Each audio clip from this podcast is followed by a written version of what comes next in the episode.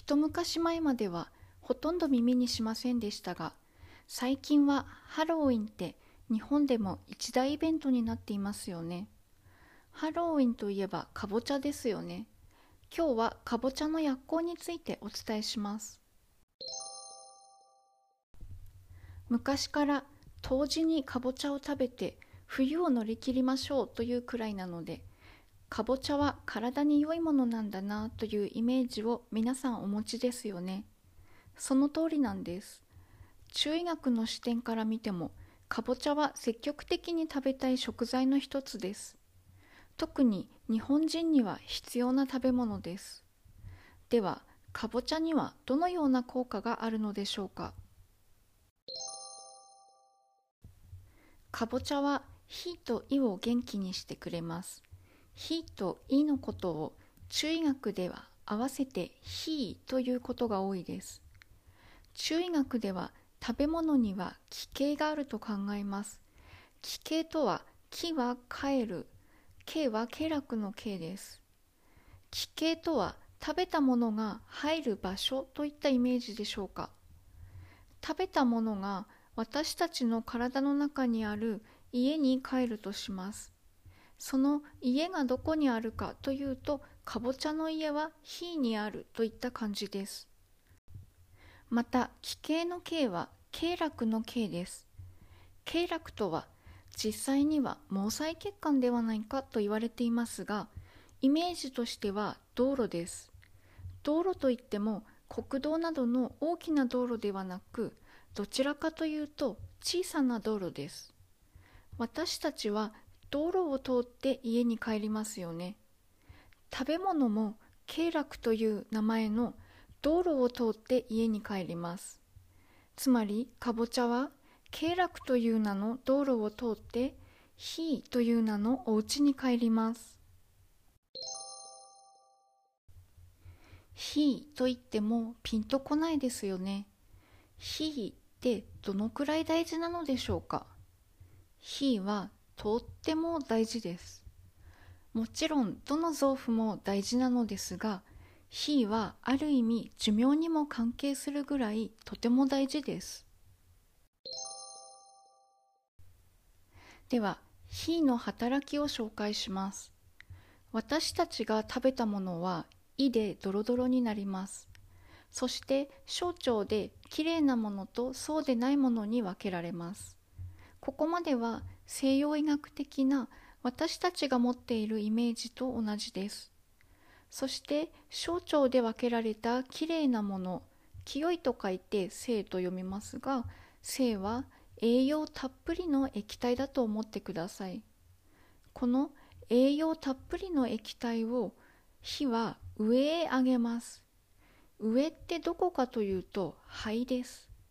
肺がこの栄養たっぷりの水を上にも下にも全身に向けてスプレーします。なので火に元気がないということは栄養が全身に回らないし体内に水分が停滞してしまいます。停滞してしまった水分は質になります。むくみます。やがて質は痰になります。痰というのは風邪をひいた時にペット出てくる痰ですが中医学ではこれが全身どこにでも移動して体に悪さをすると考えます。痰はとても怖いです。あらゆる病気の原因になります。痰ができてしまうのは火が弱いからです。また栄養たっぷりの水が全身に回らなければ血も作られません。気も作られません。栄養が体に回らなければ体はとても疲れます。気と血が作られなければ筋肉が衰えます。火が弱いとやつれるように痩せます。また火は栄養たっぷりの水を肺へ向けて上へ上げますが火に元気がなくて栄養が上へ行かないと頭がフラフラしたりめまいが起こったりします。目の調子も悪くなります。火には水を上へ上げる作用があるため火が弱いと慢性の下痢やお腹が張ったりもします。内臓が垂れ下がったりつまり内臓下垂にもなります。最初に日本人には特にかぼちゃを勧めるとお話ししましたがそれはなぜでしょうか？それはなぜかというと火は湿を嫌うからです。日本は海に囲まれているため湿気が多いです。自然界の質の影響はとても大きいとされています。また日本人は冷たいものを好みます。冷たいものを飲むと胃は冷たいもので0度ぐらいに冷えてしまった胃を温めるのに血液を使わざるを得ないため冷え血液を回せなくなります。例えば中医学の本場中国は大陸なため乾燥しています。私の中医学の先生たちは口を揃えておっしゃいます。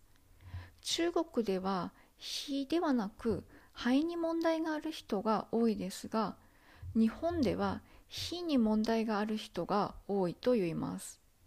ちなみに中国人の先生も来日したら瞬く間に火の異常を感じるとおっしゃっていました。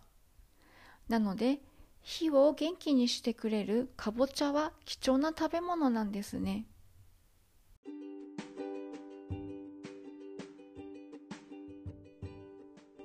本日は聞いていただいてありがとうございました。